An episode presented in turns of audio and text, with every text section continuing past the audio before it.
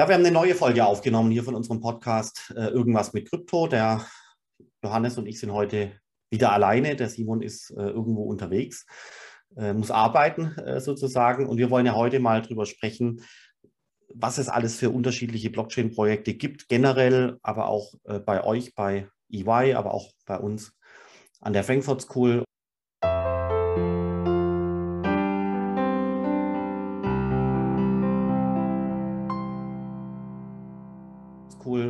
Und ähm, vielleicht einfach, um da einzusteigen, äh, Johannes, ähm, du wirst Dutzende Anfragen bekommen. So, hallo Herr Blassel, ich habe Sie auf einer Konferenz kennengelernt. Äh, ich habe da eine super tolle Idee. Wir wollen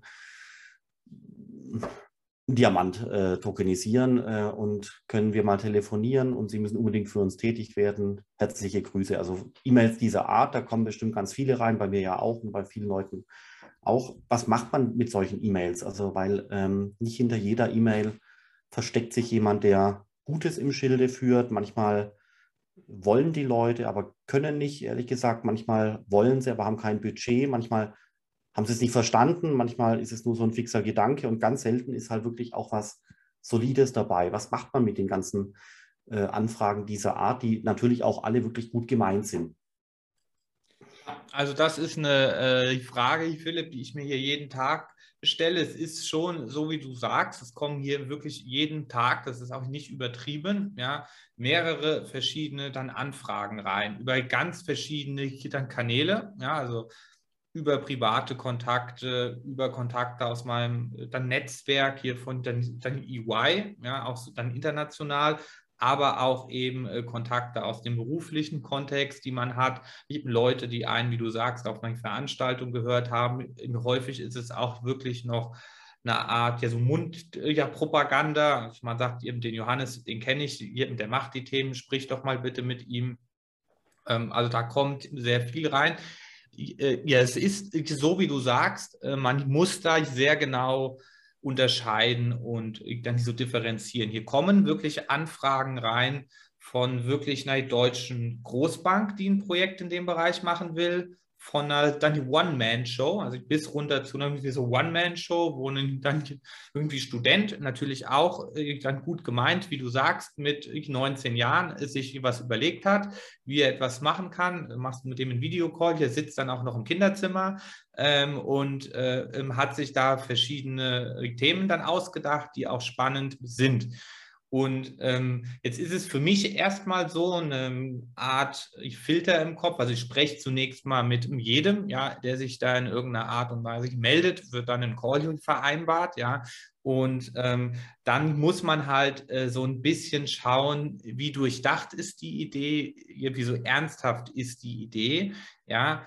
Und ähm, natürlich auch, das ist nun mal leider so in dem Bereich, ist ein gewisses äh, dann Funding da, also gibt es gewisse finanzielle dann Ressourcen. Das müssen auch nicht viele sein am Anfang. Mir ist auch klar, wenn man dann ein Start-up in dem Bereich gründet, hier verfügt man nicht direkt über Millionen.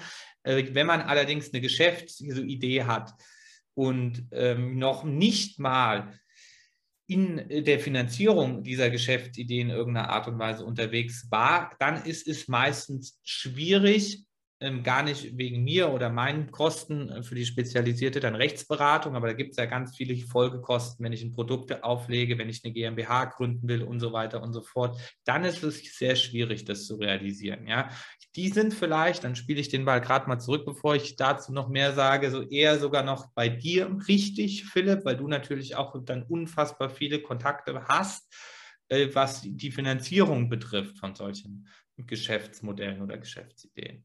Ja, oder wie ist es bei dir? Ja, ein, eigentlich relativ ähnlich. Es ist tatsächlich so, man kriegt sehr, sehr, sehr viele E-Mails und ich freue mich ja auch drüber. Also, mein, das ist, das ist schön, wenn äh, die Leute einen Artikel lesen und dann schicken sie einem eine E-Mail und so weiter. Es ist halt nur leider manchmal so viel, dass man es, wie du gesagt hast, eben auch äh, der Lage manchmal nicht äh, Herr wird. Ähm, ich versuche also wirklich immer eine Antwort äh, zu schicken, falls äh, irgendwie möglich. Und aber ich, aber dass man mit allen Leuten telefoniert, das, das geht zeitlich einfach nicht. Äh, dafür ist es einfach wirklich ähm, zu viel. Deswegen muss man, genau wie du sagst, zunächst mal reinhorchen. Also ich mache es aber äh, schriftlich und einfach fragen, ähm, ist da Substanz da oder nicht. Und ich bin auch froh, dass ich das ehrlich gesagt selber mache. Ich habe da auch äh, keine Sekretärin, weil ich hätte das Gefühl, dass eine Sekretärin ähm, äh, auf mangels äh, inhaltlicher äh, Tiefe im Bereich Bitcoin und Krypto und DeFi nicht in der Lage ist zu trennen, was ist hier Schund äh, und wo ist Substanz da.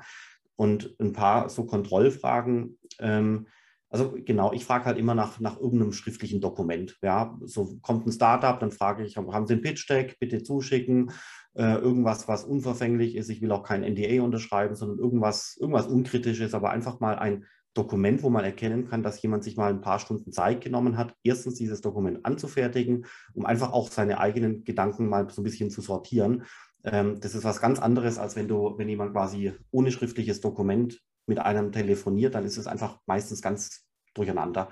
Also so, äh, so Schriftform ist, glaube ich, echt hilfreich. Bei einem Startup ist es, glaube ich, das Pitch-Deck, was hier entscheidend ist, wo einfach mal die Idee oder eben äh, Teile der Idee, die man ähm, öffentlich kommunizieren kann, dargestellt sind. Oder bei, bei, einer Abschlussarbeit oder bei einer Promotion äh, halt so eine Art Exposé, dass jemand mal auf einer Seite dargelegt hat, was will er eigentlich machen. Das ist schon mal einfach mehr, als wenn jemand nur äh, äh quatschen will. Also ich hoffe, ich darf das sagen. es ist einfach ein Unterschied, äh, ob jemand sich äh, substanzielle Gedanken gemacht hat. Dann kommen auch manchmal Anwälte äh, zu mir, ja, können wir was gemeinsam machen, gemeinsame Studie, ähm, hier gemeinsames Projekt und so weiter und so fort. Und den muss man manchmal dann auch so ein bisschen auf den Zahn fühlen. Dann frage ich immer, ähm, ob die Leute Bitcoin schon mal gekauft haben oder ein, Bruch, ein Bruchteil eines Bitcoin oder ein Bruchteil eines Ethers und so weiter. Und dann hört man immer schon raus, ob äh, die Person wirklich substanziell äh, sich mit dem Thema schon mal beschäftigt hat oder ob dann ähm, so das Gequassel so ein bisschen losgeht. Ja? Also diese Frage, haben Sie schon mal einen Bruchteil von einem Bitcoin gekauft und so weiter, die ist, äh, wenn dann die Antwort kommt, teilweise sehr, sehr, sehr erhellend, äh, um einfach zu verstehen, ob jemand sich schon mal wirklich hands-on mit der Technologie beschäftigt hat. Ich bin halt auch ehrlich gesagt überzeugt, dass wer nie einen Bruchteil von einem Bitcoin gekauft hat oder wer nie einen Bruchteil von einem Ether gekauft hat, der hat es einfach schwerer, äh, die Technologie äh, zu verstehen. Und äh, auch wenn Leute zu mir kommen, ihre Abschlussarbeit schreiben wollen und im Vorfeld schon mal so ein bisschen Krypto besessen haben, dann ist es einfach gleich eine ganz andere Diskussion.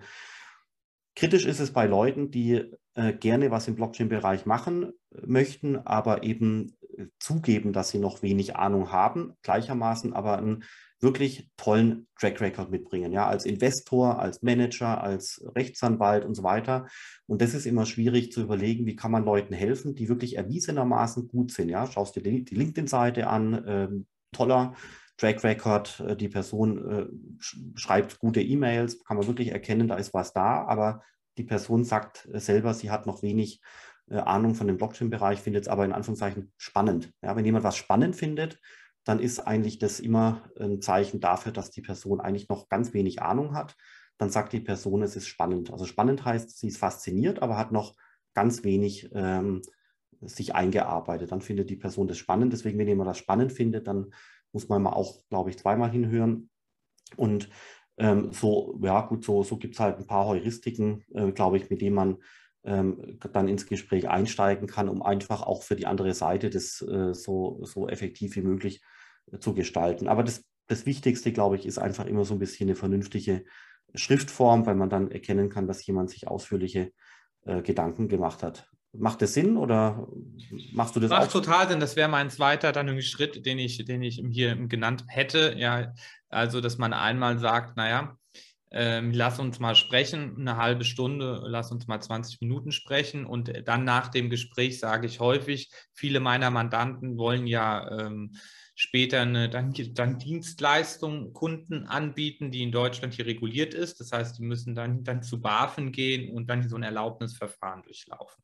Und was ich häufig den Mandanten dann anbiete, ist, also ihr schreibt mir jetzt mal zusammen, was ihr für ein Geschäftsmodell habt ja, und ich bewerte euch das in irgendeiner Art und Weise dann juristisch, ja, was das überhaupt ja, ist. Ist das Finanzportfolioverwaltung, ist das Anlageberatung, ist das Kryptoverwahrgeschäft, ist das Kryptowertpapierregisterführung? Und wenn man dann schon merkt, ja, die haben noch nie ihr Geschäftsmodell, das ist genau das, was du sagst, du mir mal runter hier geschrieben, ist mir ja auch egal, ob als dann PowerPoint oder im Word oder so, ja, sondern die haben das nur im Kopf und es gibt dazu einfach noch nichts. Und dann sagen sie mir, ja, können Sie das Geschäftsmodell schreiben, Herr Blassel, oder kannst dann du das Geschäftsmodell? Und dann sage ich, Ja, das könnte ich vielleicht sogar, aber das ist hier nicht dann Sinn und die dann hier irgendwie Zweck der Sache, äh, dass ihr mir das am dann Telefon sagt, sondern wenn ihr dann nicht mal so weit quasi gereift äh, seid, so wie du das jetzt auch gesagt hast, dass ich dann hier die äh, dann hier Gedanken mal zu Papier gebracht habe, dann wird es wirklich hier so extrem schwierig und dann ist es auch ohne mich jetzt oder dann das ist ja bei dir genau das Gleiche uns jetzt auf einen irgendwie Thron zu stellen oder so, auch ein bisschen, ähm, ich sage ich mal, für alle Beteiligten nicht zielführend, ja, wenn wir uns jetzt quasi mit Leuten unterhalten, die sich zu einem Geschäftsmodell noch überhaupt keine Gedanken gemacht haben. Ja, also äh, da bin ich bei dir. Ähm, das ist so, ja. Also wir unterhalten uns sehr gerne. Wir geben beide auch die Vorlesungen, das kann man ja hier sagen, Philipp. Und hier die Studierenden sind mega dann interessiert an den Themen. Die haben auch interessante, spannende dann, dann Ideen. In so einem Rahmen kann man das auf jeden Fall immer machen oder auch auf manchen Veranstaltungen. Aber was wir hier beide natürlich nicht machen können, ist jeden dann Tag mit Leuten zu sprechen, ähm, wo es noch überhaupt keine gereiften Gedanken gibt zu einem Geschäftsmodell. Ja, das ist dann der nächste Schritt und dann natürlich so dann der dritte Schritt, wenn man was eben dann schriftlich hat, ist leider so in dem Bereich dann so Funding. Also dann wirklich ähm, gibt es da auch gewisse finanzielle Ressourcen, um die Projekte in die Tat umzusetzen, ähm, weil das muss man eben auch sagen. Ähm, das sind hochkomplexe Themen, das sind hochschwierige Themen, das sind Themen, die stark gesetzlich dann reguliert äh, dann sind. Also dieser ganze Finanzmarkt, können wir vielleicht auch mal eine Folge drüber machen, Philipp, du, ja, du kennst dich da ja mittlerweile auch sehr gut aus. Äh, dieser ganze Finanzmarkt, dieser ganze Finanzbereich ist halt hoch reguliert. So.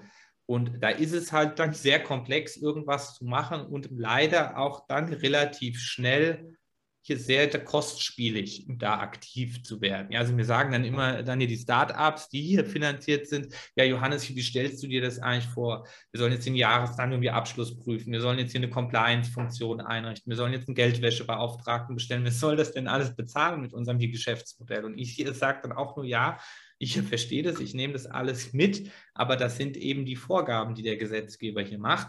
Und nach meinem Dafürhalten geht der Gesetzgeber da, was die Startups betrifft, dann auch zu weit. Ja, also das muss man auch sagen.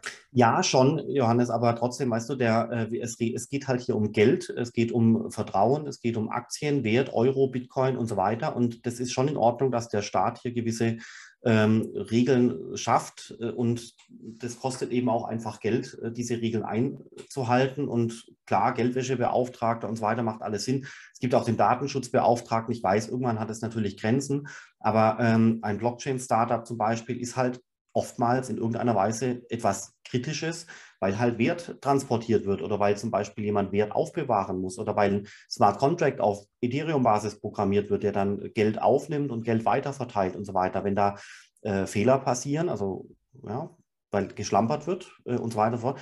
Das darf halt nicht passieren. Deswegen ist so ein gewisser regulatorischer Zwang und eine gewisse Ernsthaftigkeit ähm, gar nicht so falsch. Ich sage scherzhaft immer, dass halt Blockchain-Startups sind halt kein E-Commerce. Ja, Im E-Commerce setzt dich hin, bastelst irgendwas, machst deine Internetseite und verkaufst es halt für äh, 4,50 Euro äh, zu Weihnachten oder sowas. Ja, da, da, das ist alles unkritisch. Und äh, bei äh, Blockchain-Startups ist es tendenziell immer relativ schnell eine, eine, kritische Technologie. Es geht relativ schnell um Werte. Deswegen finde ich diesen gewissen regulatorischen Zwang gar nicht so falsch. Und dann ist es halt Aufgabe des Startups, das ernsthaft hinzubekommen. Und momentan muss man ja auch schon zugeben, ist, ist sehr, sehr, sehr viel Geld äh, bei Investoren da. Also die Venture Capital Fonds zum Beispiel sind also wirklich voll gefüllt mit äh, Kassen. Äh, da gibt es in Deutschland bestimmt momentan fünf bis zehn Venture Capital Fonds, ähm, die jeweils 30 bis 60 Millionen oder sowas auf dem Konto haben und das investieren müssen auf ihre, aufgrund ihren Statuten. Ähm, dann gibt es im naheliegenden Ausland auch noch mal ein paar und so weiter. Also da ist wirklich einiges an Geld da, was in Startups investiert werden soll. Aber das Geld gelangt halt zu dem Startup nur dann, wenn eben der Gründer ähm, als jemand, der dieses Projekt quasi leitet und aufbauen möchte, im Vorhinein nicht nur eine vernünftige Papierform, jetzt sind wir wieder bei dem Thema von vorher, vorzuweisen hat, sondern eben auch noch ein vernünftiges äh, Team und vielleicht einen frühen Prototypen, vielleicht auch schon den ersten Euro Umsatz und so weiter und so fort. Wenn das alles da ist, äh, dann steht dem Gründer heutzutage also wirklich die Türe offen, äh, um gerade äh, relativ billiges Geld von Venture Capital Fonds äh, zu bekommen. Und dem gegenüber steht eben der Gründer, der einfach nur eine Idee hat und ähm, gar nicht weiß, wie er sie zu Papier bringen soll und einfach auch meint, die Idee zu haben reicht. Aber so ist es halt nicht. Äh, die Idee zu haben ist schon mal etwas, was sehr wenige Menschen haben. Ähm, es reicht aber trotzdem nicht, sondern diese Idee muss sich in irgendeiner Weise noch umsetzen. Und der erste Proof dafür ist eben etwas zu Papier zu bringen. Und Leute, die Ideen haben, sind schon relativ selten. Leute, die Ideen haben und diese dann auch noch umsetzen. Ich glaube, diese Leute sind noch viel seltener. Aber genau diese Leute braucht es halt äh, zum Beispiel, um eine Firma in dem Blockchain-Bereich zu gründen, weil solche Leute dann mit diesem Umsetzungswillen und der Execution-Gabe eben dann auch in der Lage sind, äh, Investoren zu finden. Dann wird da ein Budget geschaffen und dann, Johannes, kann man EY auch bezahlen. Hier so teuer, dann sind wir in dem Bereich gar nicht. Ähm, aber es ist alles so, wie du sagst. Ich gebe dir da vollkommen recht. Es ist nur so, ähm, äh, also ich, verdiene ja mit dieser dann irgendwie Regulatorik auch mein Brot oder äh, auch so EY hier verdient ähm, die damit natürlichem Geld. Es ist natürlich nur so ein bisschen äh, vor dem Hintergrund gesehen, diese Regulatorik ist halt für Startups sehr dann aufwendig und das sind ja nicht nur finanzielle dann Ressourcen, sondern das führt natürlich dazu, dass wenn du einen Geschäftsführer hast, der diese ja dann die Ideen hat, der eigentlich die so Ideen weiter dann entwickeln will, dass der sich aber auf einmal dann hier so 75 Prozent seiner dann Zeit mit diesen dann regulatorischen Themen beschäftigen muss und der kann auch nicht einfach sagen, das macht jetzt irgendjemand im Unternehmen, ja, oder der arbeitet mir zu, sondern der muss sich als Geschäftsführer mit äh, den Themen beschäftigen. Ich finde es auch, also ich bin da voll bei dir, nicht irgendwie falsch, ja. Ich will nur sagen oder dann, dann ja so ein Bewusstsein dafür schaffen, dass es eben sehr aufwendig ist, wenn man in diesen Bereich hineingehen will und dass die Hürden schon hoch sind für die Personen, ja, und die, nicht nur die finanziellen Hürden auch, ja. Ja, aber deswegen, also Startup, ist die, diese ganze Startup und äh, Diskussion, die, die kennt man ja schon seit einiger Zeit. Ähm, das klingt halt immer so nett und gemütlich, wenn die Leute da im Coworking Space sitzen und abends auf einer Konferenz im Meetup irgendwie da einen netten Stand-up-Vortrag halten und so weiter. Am Ende des Tages ist es ein ganz, ganz, ganz hartes Geschäft mit einer Ausfallwahrscheinlichkeit, die wirklich signifikant ist. Und ich glaube, gerade im Blockchain-Bereich so nebenher mal so ein Test-Startup gründen, was dann vielleicht funktioniert oder vielleicht auch nicht, das ist eher selten. Ja. Gibt es aber auch, also zum Beispiel Trading-Bots, äh, die auf irgendeiner Trading-API obendrauf ähm, beginnen. Da gibt es ein paar Startups, die aus so einer kleinen Hobbytätigkeit heraus entstanden sind. Oder auch Analytik-Themen finde ich ganz spannend. Ja, du hast ja äh, unglaubliche Datenmengen auf den Blockchain-Netzwerken, die man analysieren kann mit auch guten Fragestellungen. Und solche Analysethemen sind tendenziell nicht so kritisch aus rechtlicher Sicht. Da gibt es schon auch Möglichkeiten, um die Regulatorik äh, drumherum zu kommen. Aber wer halt ähm, ja, ein Asset tokenisieren will, wer eine Börse aufbauen will, wer äh, Investments demokratisieren will und so weiter und so fort, der ist wahrscheinlich fast immer komplett drin in der Regulatorik, oder? Hast du recht, Philipp. Schönes Schlusswort. Ich glaube aber, das werden wir beim nächsten Mal nochmal genauer besprechen. Die Regulatorik ist da auf jeden Fall ein sehr spannendes Thema im Blockchain-Bereich.